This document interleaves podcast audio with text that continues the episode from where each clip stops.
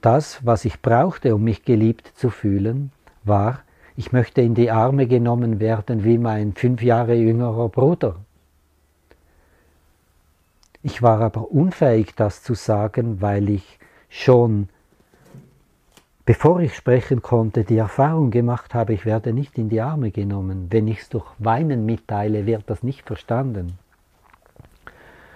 Und so habe ich gemerkt, dass ich schon als kleiner Junge, nämlich von da an, wo ich sprechen konnte, zum Mitkreateur dieser Situation, unter der ich leide, wurde, indem ich eben meine unfolgsam war oder meinen Eltern Schwierigkeiten gemacht habe, weil sie eben mich nicht umarmt haben. So habe ich wenigstens Zuwendung bekommen in Form von Strafe, aber ich war unfähig, ihnen zu sagen, ich möchte in die Arme genommen werden und ich habe erkannt, dass wenn ich das fähig gewesen wäre, das meinen Eltern zu sagen, hätten sie mich mit Freude in die Arme genommen. Und ich denke, dass viele Menschen in dieser Art von Zweitwahlverhalten äh, gewohnt sind, ohne es zu merken, weil die Ursituation ist verdrängt und nicht mehr zugänglich, außer jemand in seinem Prozess kommt dazu, das wieder zu erleben und dann anders handeln zu können.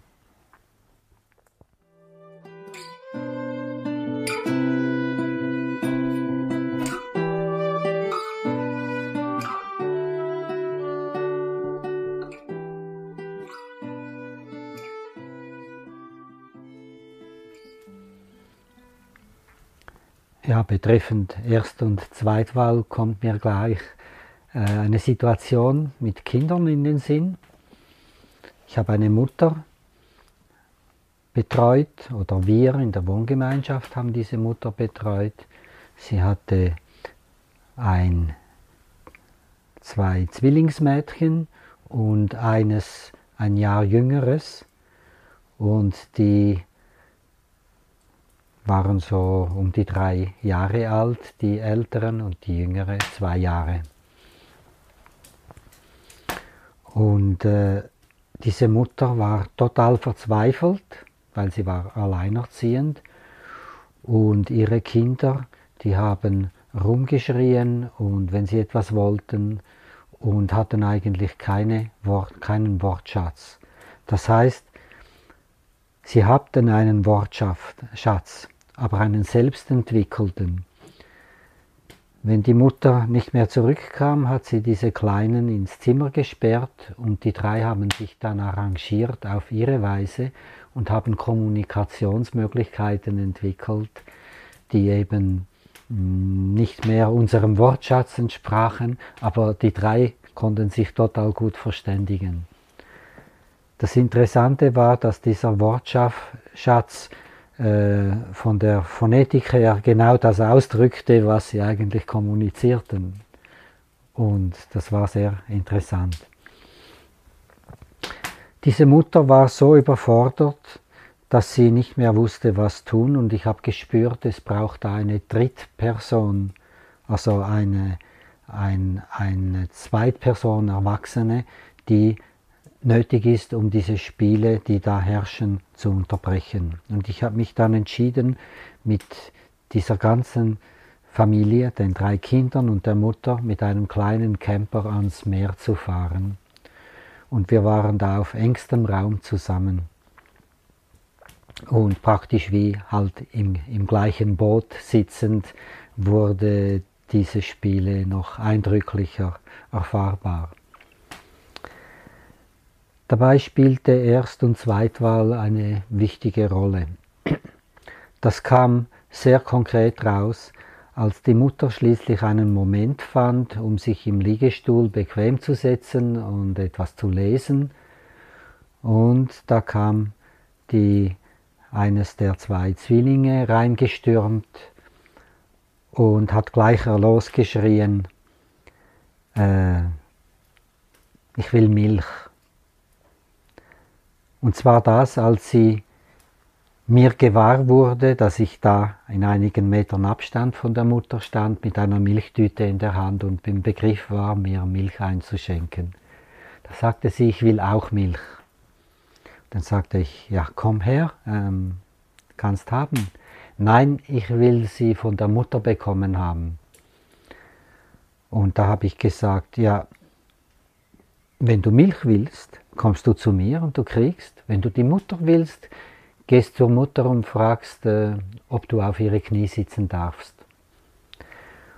Und das Kind hat mich böse angeschaut, dann die Mutter und hat sich entschieden, zur Mutter zu gehen und zu fragen, ob sie aufs Knie sitzen kann.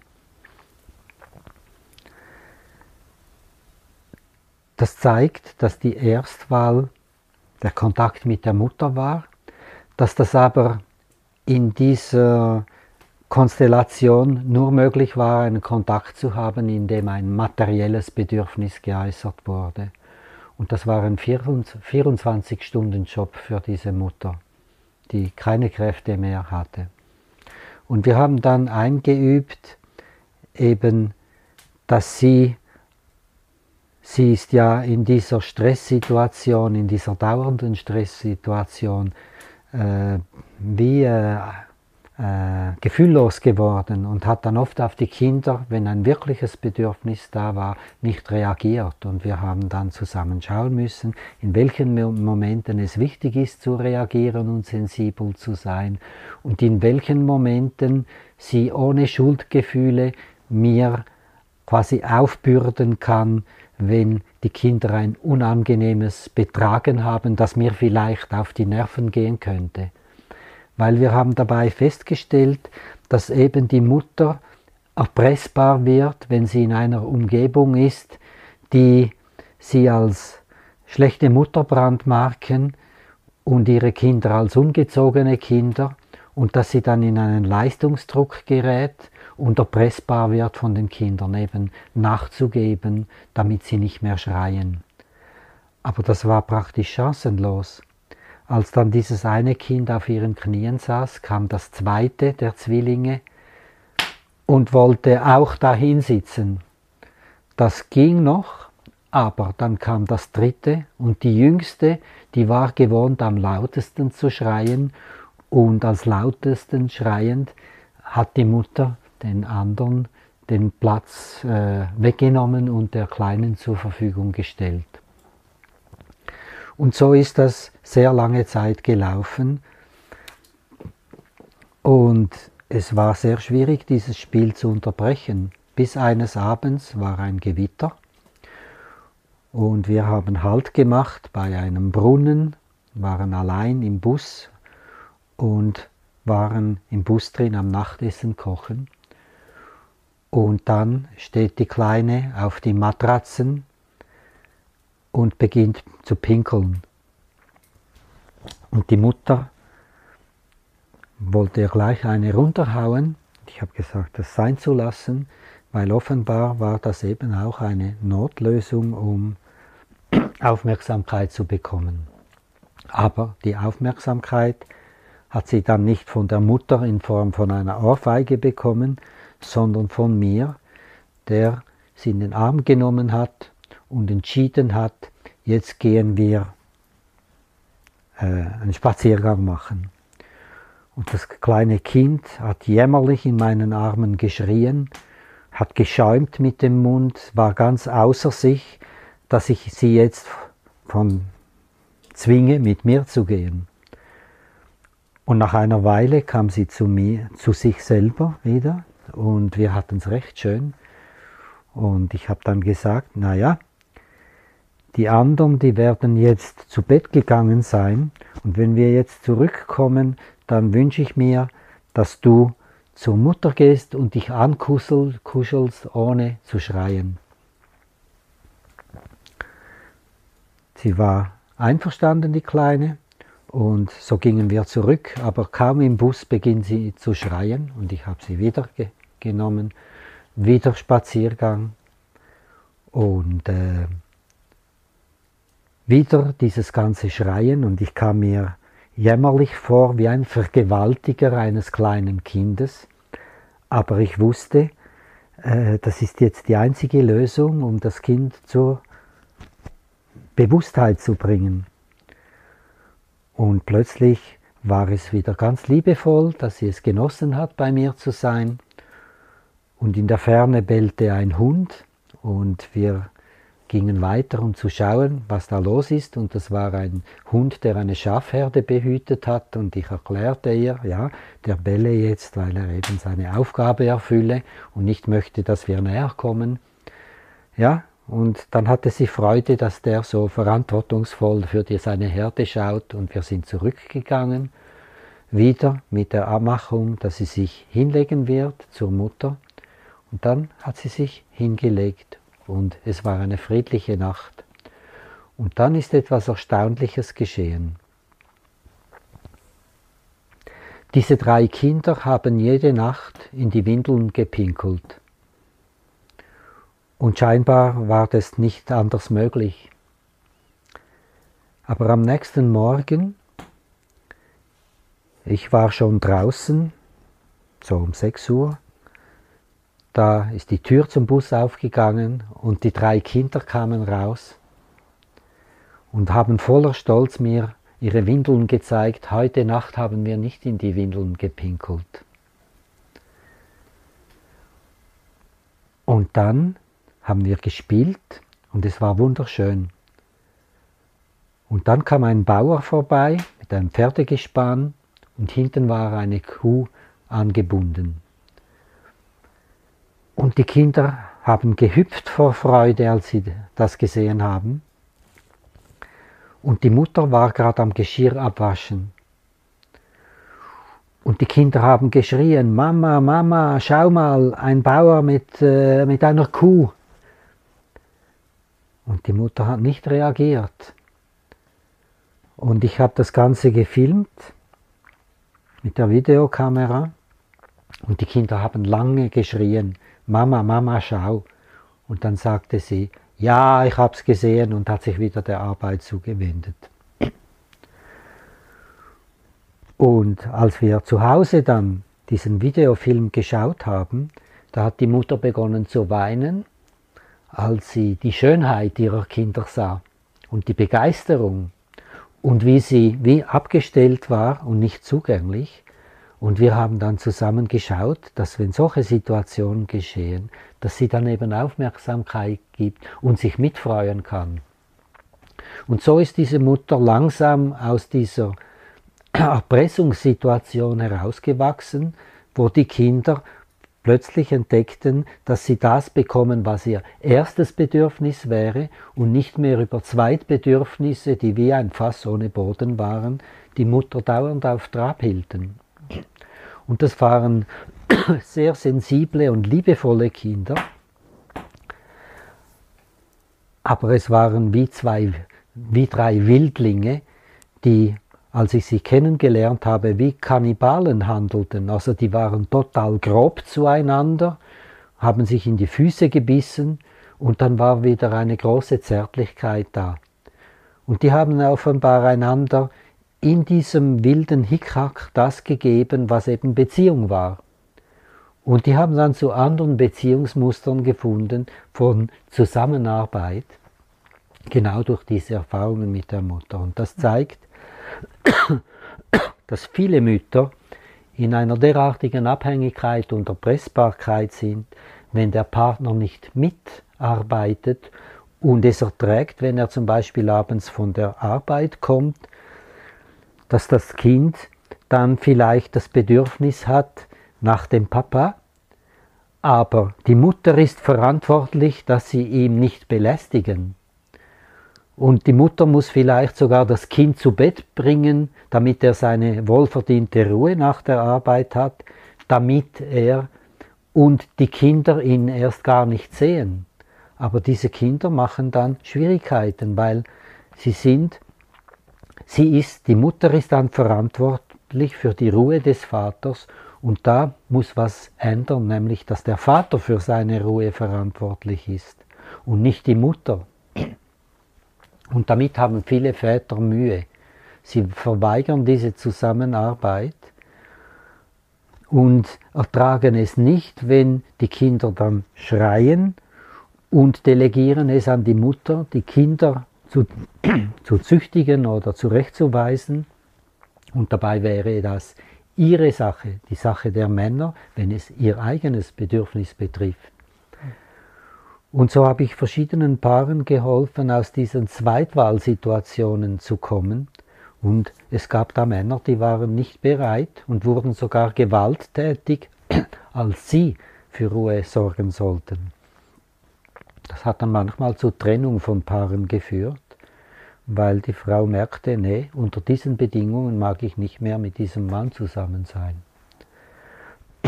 Und dann ist das Leben von diesen Frauen aufgeblüht, weil sie nicht mehr unter Erpressungsdruck standen. Ich habe damals mit einer Frau erlebt, die, ein, die ganz eine liebevolle Mutter war und die solcher Art Erpressung ausgeliefert war. Und als die Mutter mit diesem Kind bei mir war, hatte diese Mutter keinen Moment Ruhe. Das Kind wollte beim Morgenessen das Engelchen dort auf dem Büchergestell oder dieses Buch dort äh, und ich habe der Mutter gesagt, jetzt bin ich zuständig für die Erfüllung dieser Bedürfnisse und dass sie es mir zumuten darf, dass das Kind schreit und tobt. Das war nicht leicht für sie, aber wir haben diesen Vertrag geschlossen und so hat das Kind alle Register gezogen, um die Aufmerksamkeit der Mutter zu bekommen, hat geschreit, getobt und zuletzt kam das Thema, ich muss Pipi machen, um die Mutter zu beschäftigen. Und äh, am Schluss lag das Kind unter dem Tisch, hat gestampft und getobt, wie wir das vor den Erwachsenen von in der Gefühls- und Körperarbeit kennen. Und als das Kind sich ausgetobt hatte, da schaute es mich triumphierend an, so mit einem Blick, der sagte, aber darüber hast du keine Macht, dass ich jetzt zur Mutter gehe. Sie ging zur Mutter und wollte auf den Arm genommen werden und die Mutter hat das Kind in den Arm genommen. Und da war zum ersten Mal zwischen ihnen ein Blickkontakt, der ganz klar war und liebevoll war und das Kind diesen Kontakt erwidert hat. Ich sage zum ersten Mal, weil ich vorher beobachtet hatte, dass wenn das Kind schrie und die Mutter das Kind aufnahm, hat das Kind weitergeschrien, als ob es nicht auf den Armen der Mutter wäre. Und hatte wie einen benebelten Blick. Und ich habe dann die Mutter gefragt, war es einmal so, dass du nicht zugänglich warst, obwohl du anwesend warst? Und sie hat dann gesagt, ja, ich habe mal Drogen genommen und war total weg und nicht zugänglich für das Kind. Und da war mir klar, dass das Kind, als es noch ganz klein war, die Erfahrung gemacht hat, dass die Mutter nicht anwesend ist und sie hat sich auch noch als Dreijährige so verhalten, als ob eben die Mutter nicht anwesend ist, selbst wenn sie in den Armen der Mutter ist. Und dann nach diesem Erlebnis, als dieser Kontakt im Blick, der dieser Blickkontakt da war, da hat sich ihr Verhalten total verändert und sie hatten Zugang, um einander Liebe zu geben. Und vorher war es wie ein Fass ohne Boden. Und da war eben die Zweitwahl, die Mutter beschäftigt zu halten mit materiellen Dingen.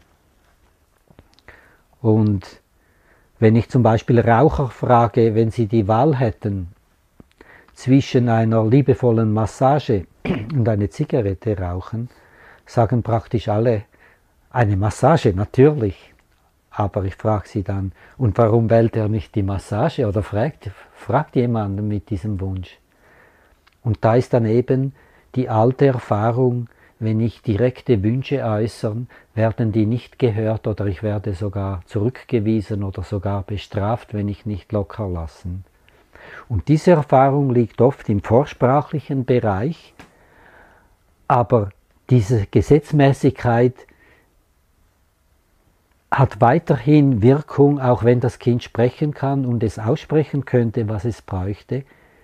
Es weiß, das, was ich möchte, bekomme ich nicht und äußert es dann gar nicht mehr, um das, nicht das Risiko einzugehen, abgelehnt zu werden.